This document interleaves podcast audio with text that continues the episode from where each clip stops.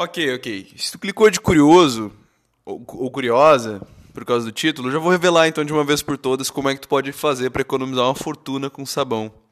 Com sabonete, na verdade. Uh, o segredo é simples. Simplesmente pega, compra um sabão de barra, um sabão de coco, vai lá, corta ele em 4, 5 pedaços. Sabe aquele sabão que tua mãe usava para lavar roupa? Enfim, corta ele em 4, 5 pedaços e usa cada um daqueles para tomar banho. Eles custam uns 2,50 e geralmente cada pedaço vai durar quase a mesma coisa que um, que um daqueles sabonetes normais. O porquê que eu estou falando isso é o assunto desse episódio. E eu vou falar sobre, sobre tu economizar muito e passar trabalho e ter pouco dinheiro. E é sobre isso que eu vou falar nesse episódio. Seja bem-vindo ao Tal. Depois que acabou meu emprego de temporada num, num, parque aquático, em uma cidade que eu, que eu nunca tinha vindo morar, que eu morei por três meses só, eu decidi que eu ia abrir minha agência de marketing digital. Então eu ofereci meu serviço de marketing digital para vários negócios diferentes eu queria ajudar eles a crescer com o Instagram. Só que eu passei muito trabalho, porque eu não conseguia vender. E claro, se eu fosse voltar né, e olhar para o meu passado e olhar para as coisas que eu fiz, eu diria que provavelmente o que eu devia ter feito era ter oferecido para mais pessoas, né, e refinado um pouquinho mais essa oferta. Mas basicamente eu não conseguia ninguém. Eu estava entrando em parafuso, eu tinha, tinha minha rescisão para gastar. Claro que se, minha, se eu precisasse da ajuda da minha família, né, eu conseguia, mas não era essa liberdade que eu queria alcançar. Eu queria alcançar a liberdade de poder criar minha própria renda, servindo esses negócios e pequenos negócios.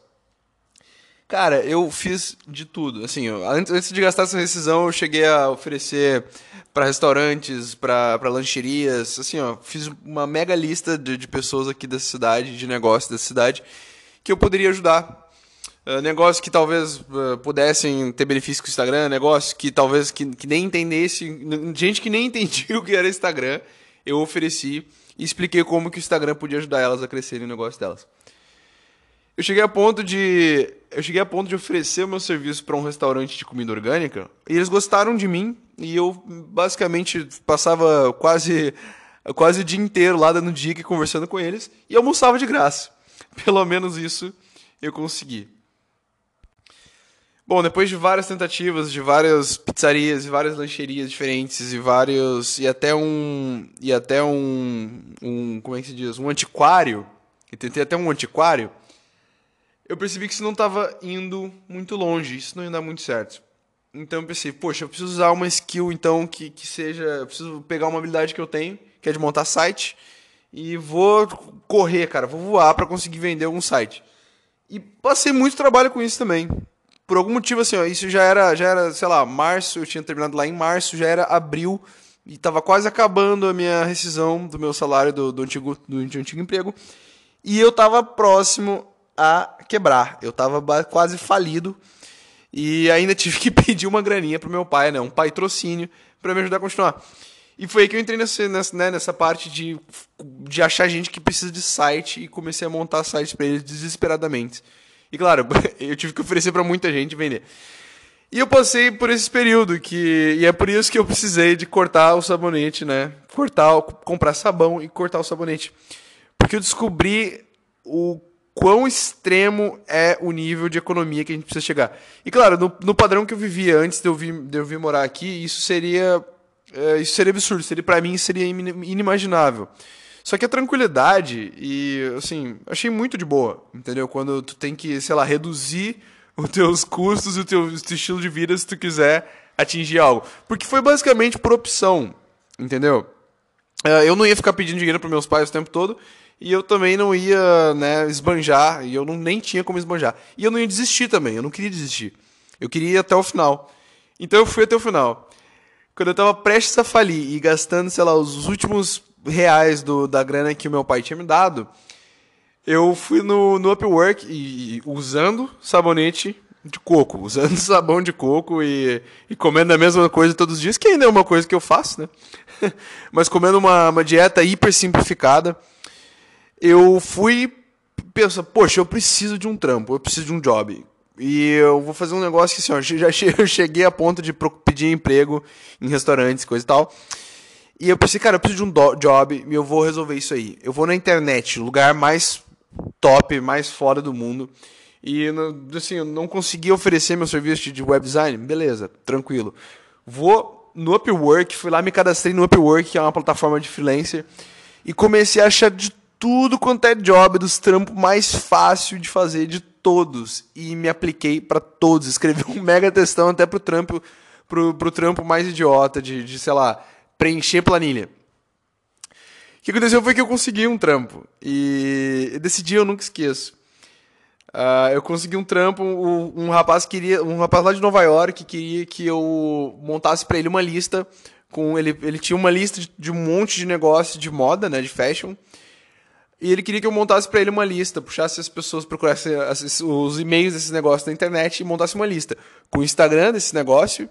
Claro, primeiro descobrir se o negócio estava ativo, né? Se, o, se a agência ou o negócio de, de, de moda estava ativo no Instagram conseguiu o Instagram desse negócio e conseguiu o e-mail. E eu tinha que fazer isso para cada um dos negócios dessa lista. Beleza, a gente combinou pelo valor de 50 dólares, que é, sei lá, 250 reais ou 150 reais, não sei, alguma coisa aí, alguma coisa parecida. E beleza, aí eu fui, aceitei o trampo, fui olhar a lista, eram 1.560 contatos. Claro que eu peguei aquele trampo, é, muitos daqueles contatos nem estavam ativos, mas eu peguei esse job. E, cara, eu nunca fiz tanta pesquisa no Google na minha vida. E eu, assim, ó, criei um processo hipnótico e viciante. Abrindo parênteses aqui, graças a Deus que a gente está no, no, no, período da internet, né? E, e eu não teria que, sei lá, arrumar uma obra aí, entendeu? Ou tipo. Porque eu consegui, tem, tem essa possibilidade, entendeu? De tu arrumar uns trampos muito fácil de fazer. Tem o Workana para isso também, tem o o freelancer.com, tem o upwork.com, tem muitas plataformas brasileiras. E, cara, para tu caçar job, o fiverr.com. E os americanos, eles acham muito barato o preço que eles pagam no job para nós, entendeu? Eles, ele é muito barato mesmo. O preço do, do, da mão de obra brasileira é muito barato se comparar com o valor do real, né? Mas não é aí que eu quero chegar. É, o que eu quero falar sobre é o quanto que essas situações de, poxa, tu tem que, que ficar horas. Ah, eu levei aproximadamente, sei lá, uns sete dias trabalhando seguido, é, manhã, tarde noite nessa lista para conseguir montar a porcaria da lista. E depois disso, e depois de terminar esse trabalho, da glória a Deus, levantar as mãos, ainda passei bastante trabalho para conseguir clientes de website. E consegui, e trabalhei duro para conseguir mais clientes e, e, tentar né, conseguir mais clientes e montar o site deles. E claro, foi um processo de muita disciplina e muita resiliência. Mas foi um processo bem, bem, bem gratificante, até bem legal e bem interessante. E cara, no meio dessa jornada, eu aprendi e li bastante livros sobre também a importância de tu passar por esses momentos fudidos porque, cara, não, não, é só sobre, não é só questão de tu passar pelos momentos fodidos e, e, aprender a ver do outro lado, que um dia vai ficar tudo melhor. Não. O objetivo é tu realmente ficar dentro desses momentos fodidos que estiver passando, desse, dessa, desse usar sabonete, de usar sabão de coco, é, comer a mesma refeição todos os dias, regrar o que tu vai comer, economizar luz, quase não pagar as contas.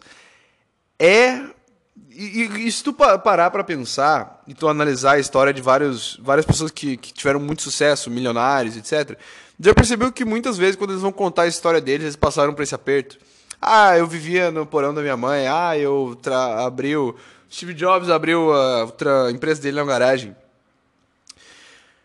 Claro que eu acho, e eu tenho quase certeza, que as pessoas passarem por esses, esses períodos de baixo, esses períodos baixos, fazem elas terem que ativar o cérebro delas de uma maneira que, que assim, ó, nunca seria possível. E, e esse, essa pressão que elas ficam, esse momento de pressão que elas passam, fazem elas ter que resolver os problemas de uma maneira muito criativa. E foi isso que eu aprendi. Eu li o livro eu li o livro, inclusive eu estou lendo ele agora, é o livro O Obstáculo é o Caminho. O Obstáculo, o Obstáculo é o Caminho, do Ryan Holiday, é um livro que fala muito sobre isso. Que quando tu tá nas maiores dificuldades, tu tem que parar, respirar e olhar. Primeiro, né, o que, que isso pode estar tá me ensinando? Esse é o clássico. Isso é a primeira coisa que tem que se perguntar, o que, que isso aí está me ensinando? Segundo, quem que eu estou me tornando? Quem que esse obstáculo tá me tornando e o que, que ele vai me evitar evitar né, de acontecer comigo no futuro. Porque é questão de percepção. Né? E tem até uma, uma nota que eu notei aqui do, do livro. Ó. Escolha não ser afetado e você. Ah, não, isso é uma frase do Sócrates. Escolha não ser afetado e você não vai se sentir afetado. Não se sinta afetado e você não foi. E o objetivo, e até muitos pensadores eh, gregos chamavam isso de estoicismo. O objetivo é tu ver tudo com uma perspectiva diferente e tu pensar o que, que pode ser controlado. Tu olha para aquilo com frieza e calma e controla. Beleza, o que, que não pode ser controlado? Que é as merdas que geralmente desesperam as pessoas. Beleza, o que, que não pode ser controlado? Olha para essa coisa que não pode ser controlada, respira fundo e fala: beleza, cara, isso não pode ser controlado. A única coisa que eu consigo controlar, e isso que é chave, anota isso aí na tua frente. A única coisa que tu consegue controlar é a perspectiva que tu vai ter em relação a essas coisas. Por isso a chave, e por isso uma frase que eu gosto muito de falar para mim mesmo é transforme tudo numa oportunidade. As empresas que cresceram no maior, nos maiores períodos de, de crise se tornaram as empresas mais bem-sucedidas. As pessoas que passaram pelas maiores fodeções na vida são as pessoas que se tornaram muito bem-sucedidas, que conseguiram dar a volta por cima disso, se tornaram muito bem-sucedidas. A chave é tu aprender com essas lições únicas e tu dar a volta por cima e se tornar uma pessoa cada vez melhor.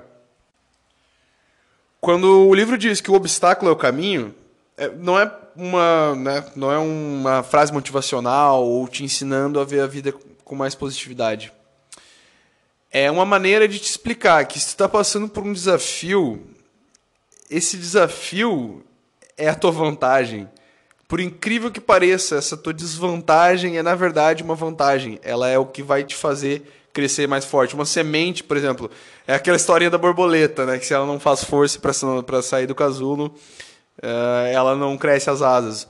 Ou a história também da semente, que uma semente só jogada no solo, sem o peso de um pouquinho de terra em cima, ela não cresce.